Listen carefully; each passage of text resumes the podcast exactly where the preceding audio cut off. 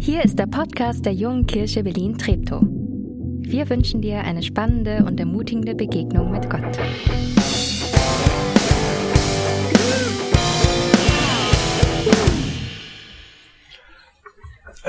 Morgen. Äh, Frage? Was ist dein Lieblingsspiel? Also egal ob Brettspiel oder Computerspiel, was sind die Spiele, die du am liebsten spielst, zockst oder sowas? Danke für die Wortmeldung.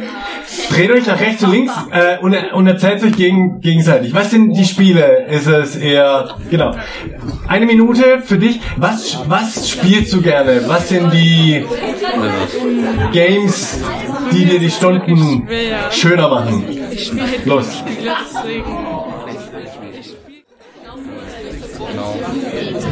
So, wir sind ja in unserer Predigtserie Weniger ist schwer.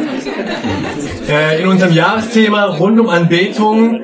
Unser, unser Kernanliegen dieses Jahr ist, deine Vertrautheit mit Jesus zu vergrößern. Unsere Vertrautheit mit Jesus zu vergrößern. Die Frage ist, was bitte hat das mit meinem Lieblingsspiel zu tun? Ich möchte euch heute eine Antwort drauf geben. Ähm, also wir sind ja dieses weniger schwer, Raum zu schaffen für Gott. Da haben wir jetzt so einige Sachen durch. Letzte Woche Sabbat, die Woche davor dieses Eremos, stille Tage und so, so diese ge klassischen geistlichen Übungen, die es gibt. Bibellesen gehört dazu und sowas. Ich will heute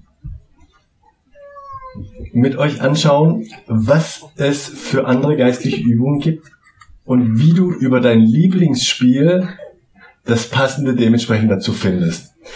Die Idee zu der Predigt heute ist nicht von mir, so das Thema kommt von jemandem, der heißt Mark Homer und äh, ich bin super misstrauisch, weil er schreibt am Anfang dieses Themas, er liebt Regeln. Kann man nur unterstützen. Er liebt Regeln und ich dachte so, oh nee, ne? Misstrauisch. Muss aber natürlich zugeben, über die Jahre man entdeckt schon auch, es gibt ja auch Regeln, die machen Sinn. Im Sitzen pinkeln, was weiß ich. Zumindest für die, die Toiletten putzen müssen dann. Und, äh, und deswegen ist, ist der Versuch heute, den Übertrag hinzubekommen von von, also er sagt, hey, wir brauchen Regeln in unserem Leben, auch für unser geistliches Leben. Und ich merke, ich finde, das klingt nicht attraktiv. Aber wir haben unglaublich Kompetenz hier im Raum sitzen. Und ich habe die letzten Tage nachgefragt bei jemandem, der sich mit Gamification auskennt. Sagt das jemandem von euch was? Gamification ist, wenn ich es richtig verstanden habe, die Idee dahinter, das, was man machen muss oder was man lernen muss, in ein Spiel zu verpacken, das zu mir passt oder das zu dir passt. Äh, und jetzt äh, kommt ein bisschen äh, Hintergrundwissen. Ich habe euch ein Bild mitgebracht, was eine grobe Übersicht von Gamification-Typen. Zack. Genau, es gibt, Killers ist ein bisschen hässliches Wort, man kann auch Disruptors nennen, das sind so, die wollen, oder pädagogisch wertvoll, da ist die Selbstwirksamkeit wichtig. Ja? Leute, die wollen sehen, dass das was verändert, was sie machen. Ballerspiele sind so klassisch, du siehst die Wirkung, ja? ähm, das ist so ein Typ, Spieler. Äh, das, das nächste sind Achievers. Das sind Leute, die wollen spielen und dabei einen Fortschritt erreichen. Ja, Bonuspunkte, nächstes Level, so. Du hast das im Hinterkopf. Was ist dein Lieblingsspiel? Wo passt das da rein? Ja. Und dann gibt's die Sozialen erst. Da geht's mehr um Socializing, das ist vielleicht gar nicht so wichtig, wie viele Punkte man kriegt, sondern dass es interaktiv ist, dass man miteinander redet, Leute zusammenbringt.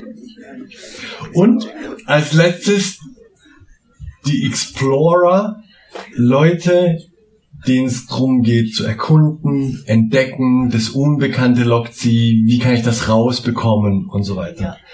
Ein super, super großes Raster, wie Spiele funktionieren und was für unterschiedliche Typen reizvoll ist an Spielen. Hast du dein Lieblingsspiel grob einsortiert bekommen? Richtig gute Spiele bedienen alle Typen. Minecraft, was weiß ich was, ja? Habe ich mir sagen lassen, ich bin ja da totaler Laie. Meine Überlegung, funktioniert das auch für unser geistliches Leben? Das, was wir an geistlichen Übungen, das, was wir tun, um vertrauter mit Jesus zu werden, kann ich dafür Kreativität walten lassen, indem ich an dem Raster ein bisschen rumforsche? Dürfen geistliche Übungen am Ende sogar Spaß machen? Das wäre so meine Hoffnung. Das Ziel bleibt immer das gleiche. Also, Spielindustrie versucht, dich zum Spielen zu bringen und mich. Weil wir alle unterschiedlich sind, nehmen die unter Klassen und Typen, entsprechend designen unterschiedliche Spiele. Ja? Und mein Ding ist jetzt rüberzugehen zu geistlichem Leben, sagen, hey, das Ziel ist das gleiche, vertrauter werden mit Jesus, aber wir ticken unterschiedlich dann brauchen wir vielleicht unterschiedliche geistliche Übung-Modes. Manche sind vielleicht Mischform oder so. Ich hoffe, es funktioniert. Aber erstmal langsam, du redest die ganze Zeit von geistlichen Übungen. Was ist das denn überhaupt? Wir hatten die letzten Wochen schon welche. Sabbat, Tag der Stille,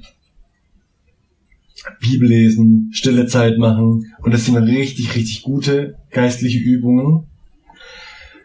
Die, die ich euch heute vorstellen möchte, sind teilweise ein bisschen weiter gefasst.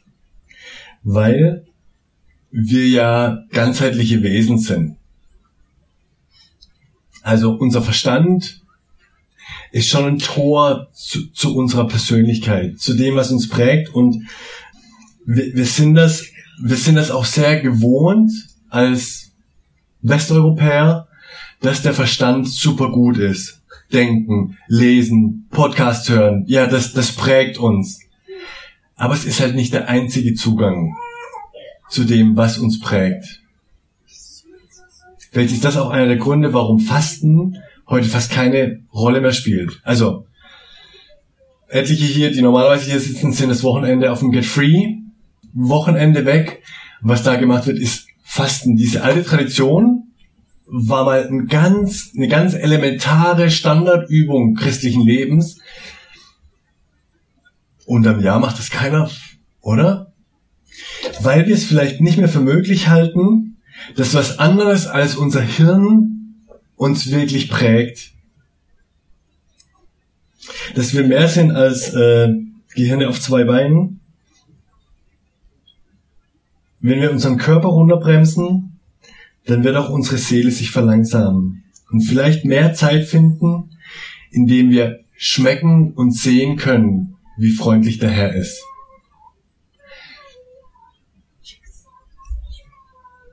Ich habe jetzt eine lange Liste, 15 Ideen, wie man sich runterfahren kann und von Gott prägen lassen kann.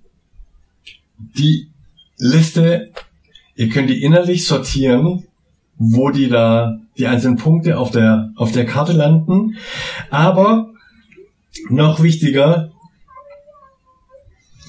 hör die durch und vielleicht sind ein oder zwei der Dinge dabei, die für dich eine gute Idee sind. Wo du denkst, oh, da hätte ich mal Lust, das auszuprobieren. Dann nimm dir das mit. Und die ganze Liste, hör die, ich glaube, das versteht sich, hör die nicht als Appell, als hey, das musst du machen, sondern mehr als Anregung für deine Gedanken. Was gibt's für Dinge, die dir Spaß machen und dich vertrauter machen mit Jesus? 14 Dinge. Wo kommen die her? Von euch. Ich habe Anfang der Woche verschiedene Leute angeschrieben, ein paar, und gesagt, hey, was hilft dir, dein Leben runterzubremsen und im Alltag sensibel zu sein für Gott. Und ihr habt mega gute Antworten geschickt und eine Auswahl davon rate ich jetzt euch einfach runter. Und manche werden im Hinterkopf wahrscheinlich überlegen, oh, wer war das? Wer hat das geschrieben und so weiter. Wenn euch eine der Sachen genau interessiert, dürft ihr gerne danach zu mir kommen. Ich verrate euch die Quelle. Aber manche wollten auch einfach nicht hier vorne stehen. So, seid ihr bereit? Äh, Nummer eins. Kochen und Essen hilft mir mein Leben zu entschleunigen. Meistens höre ich dann nebenbei Lobpreis, um die Zeit mit Gott zu verbringen. Zweitens, also ihr merkt, es geht relativ flott. Äh, mein Tipp ist, wenn du ein Notizbuch dabei hast oder eine Notizen-App, mach die auf und schreib mit, falls eine gute Idee kommt, dass du die dem Gottesdienst noch weißt nächste Woche, um sie vielleicht auszuprobieren, probieren, umzusetzen. Erstens kochen. Zweitens, unterwegs beten für die Dinge, die ich sehe. Kombiniert mit Lobpreis auf den Kopfhörern, in Öfis, Handy weg. Einfach da sein und still sein und wahrnehmen und Gott erleben und Gott erlauben zu sprechen. Drittens, ich habe das mal Ausmisten genannt. Sobald ein Termin abgesagt wird, nicht streichen, sondern stehen lassen. Mein Tipp wäre, in Klammer, schreib dahinter, dass der Termin abgesagt wurde, sonst rennst du hin. Aber viertens, analog eher ein Papierbuch lesen und alles digital wegpacken. Fünftens, Fahrradfahren zur Arbeit entschleunigt ungemein. Und obwohl man viele Menschen, vielen Menschen begegnet, bleibt man doch auf seiner kleinen Fahrradinsel. Es ist so eine Zwischenzeit. Man lässt den einen Ort hinter sich und nähert sich dem anderen. Sowohl räumlich als auch gedanklich. Und für mich sehr wichtig, in Klammer keinesfalls allgemeingültig, Klammer zu, ich kann nicht an meinem Handy irgendwelche News lesen. Wenn ich die Öffis nutze, habe ich ständig den Drang, aufs Handy zu schauen. Ich kann auch noch, ja, ich habe noch eine Frühaufsteherin angeschrieben, die hat einen ganz ähnlichen Tipp gebracht und meinte, wenn sie auf dem Fahrrad morgens zur Arbeit fährt, Lobpreis in den Ohren, singt sie laut mit. Und sagt, morgens um vier, fünf ist es gar kein Problem, da ist noch keiner unterwegs und hört niemand, wie schräg sie singt. Zitat Ende. Das finde ich großartig. Sechstens, allein sein. Bin immer noch dabei, meine Grenzen kennenzulernen und mit ihnen zu leben. Das ist natürlich auch Persönlichkeitsfrage. Während andere Highlights ohne Ende brauchen, bevorzuge ich das stetige Leben. Ich bin kein Gruppenmensch, nie gewesen. Ich habe beruflich sehr individuelle und intensive Begegnungen mit einzelnen Menschen. Und das genieße ich.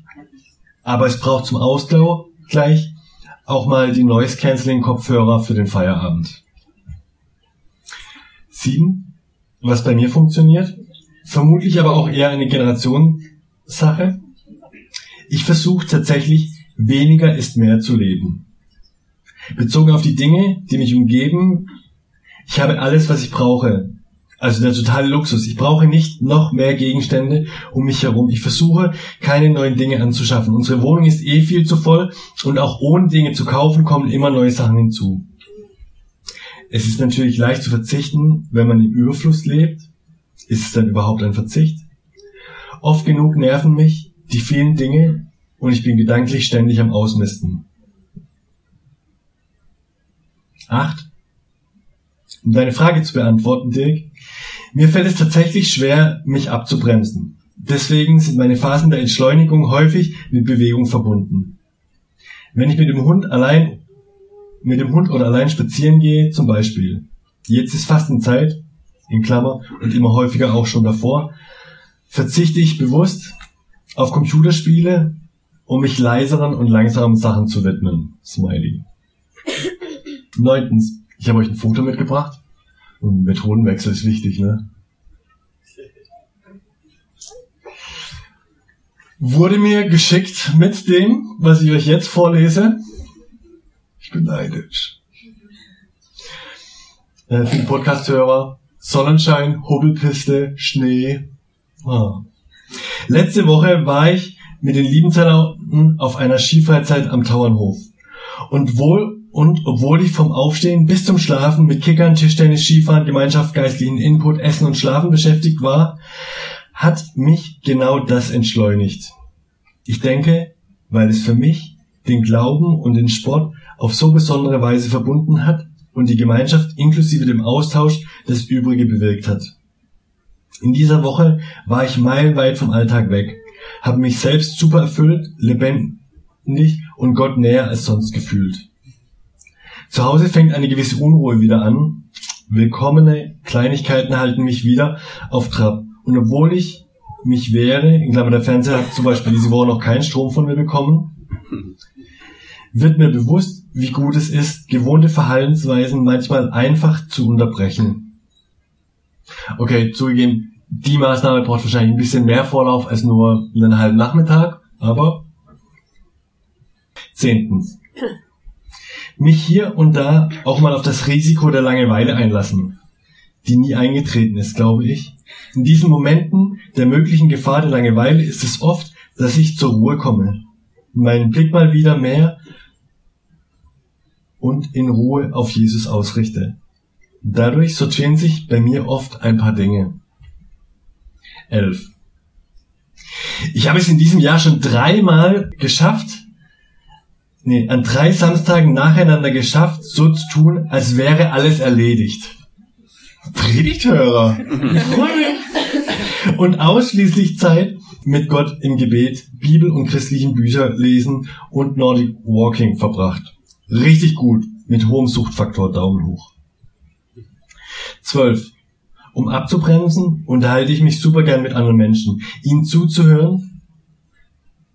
Ich merke, wenn ich mir abends viele Medien, Magazine oder Nachrichten reinziehe, dass mich das viel mehr fühlt als ein gutes Gespräch. Oder auch mal miteinander zu schweigen. Kann ich auch. Während der Arbeit ist es ein kurzes Gebet zwischendurch und tatsächlich auch Lobpreis. Ob man mitsingt, hängt davon ab, ob man im Großraumbüro ist oder nicht. Das mache ich, dann mache ich es eher nicht. Aber im Homeoffice singe ich auch mit. Das ist etwas, was mich positiv abbremst. Oh, Großraumbüro? 13. Was mich entschleunigt ist, wenn ich mich an schönen Dingen verliere. Das kann heißen, mal ein ganzes Album mit Kopfhörern auf der Couch durchhören. Oh wow, das habe ich lange nicht mehr gemacht. Oder die Bilderbuchabteilung im Buchladen zu bestaunen. Geheimtipp. Bilderbücher machen süchtig. Oder für alle Personen zu beten, die mir wichtig sind. Oder eine Freundin mit lang, mal lange zu umarmen. Das killt eh Stresshormone. Oder durch den Blenderwald zu gehen, wenn überall der Bärlauch wächst. Mm. Also, zusammengefasst vielleicht. Gott meinen ganzen Tag und mein Leben hinlegen und mir wirklich Zeit nehmen für etwas Schönes. Ich glaube, ohne dieses Zeitnehmen geht es einfach nicht. Und es braucht das, dass Gott die Prioritäten wieder ins richtige Verhältnis setzt. 14. Gerade ist alles entschleunigt, da Corona krank. Gute Besserung. Aber ganz grundsätzlich ist es bei mir so. Zu wissen, dass ich eines Tages bei Gott sein werde, erhält mich in der tiefen Gewissheit, hier auf der Erde nichts zu verpassen. Das heißt, ich muss nicht allem nachjagen, nur um sagen zu können, das habe ich gesehen und erlebt oder besessen. Ich will mit dem zufrieden sein, was ich habe.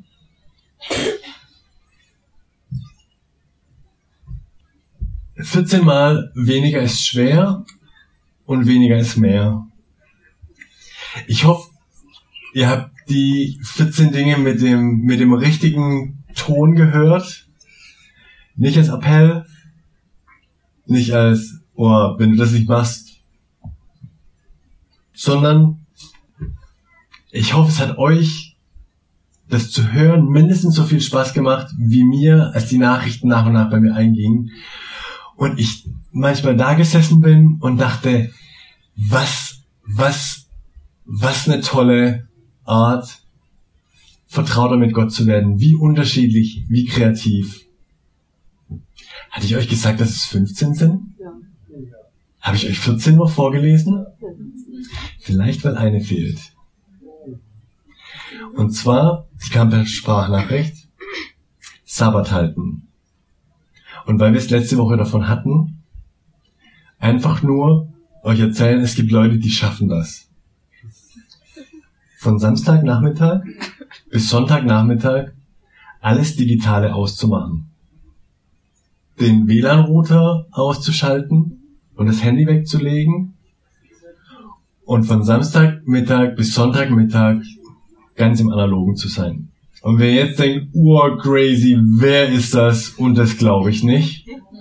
Ich sage euch nicht, wer es ist. Kriegt ihr vielleicht selbst raus. Aber was die Person mitgesagt hat, ist, dass das nicht leicht ist am Samstagmittag und sie oft sagt, diese Woche geht sie, ich bin noch nicht fertig mit den Sachen. Und jemand anders dann zu ihr sagt, doch, auch diese Woche geht es. Und es meistens dann doch klappt und es dann großartig ist. Aber ich glaube, das gehört zu den Dingen, über die es leicht ist zu reden, die schwer sind auszuprobieren, aber wo es unmöglich ist zu wissen, wie es sich anfühlt, was es bewegt, wenn man es sich selbst mal ausprobiert hat. Von daher, Idee 15, 24 Stunden analog sein. Es geht im Leben um mehr als nur darum, das Tempo zu steigern. Es geht im Leben mehr als nur möglichst viel mitzubekommen. Im Kern, glaube ich, geht's im Leben darum, da zu sein, wo wir sind und verbunden zu sein mit Gott, der uns geschaffen hat. Das, was der vorletzte Punkt ist, diese Ewigkeitsperspektive, die im Blick zu haben, um von der aus auch eine Entspanntheit für den Alltag zu haben. Das, was wirklich entschleunigt. Als Abschluss möchte ich euch noch einmal äh, das vorlesen, was Jesus sagt. Für alle, die gestresst sind und für alle, die unter Druck stehen. Und zitiere Matthäus 11, Vers 28 bis 13. Bist du müde? Ausgelaugt? Komm zu mir. Komm mit mir und du wirst dein Leben wiederfinden. Ich zeige dir, wie du wirklich zur Ruhe kommen kannst. Begleite mich und arbeite mit mir. Schau zu, wie ich es mache. Lerne die unbeschwerten Rhythmen der Gnade kennen. Ich werde dir nichts Schweres oder Unpassendes auferlegen. Leiste mir Gesellschaft und du wirst lernen, frei und leicht zu leben. Amen.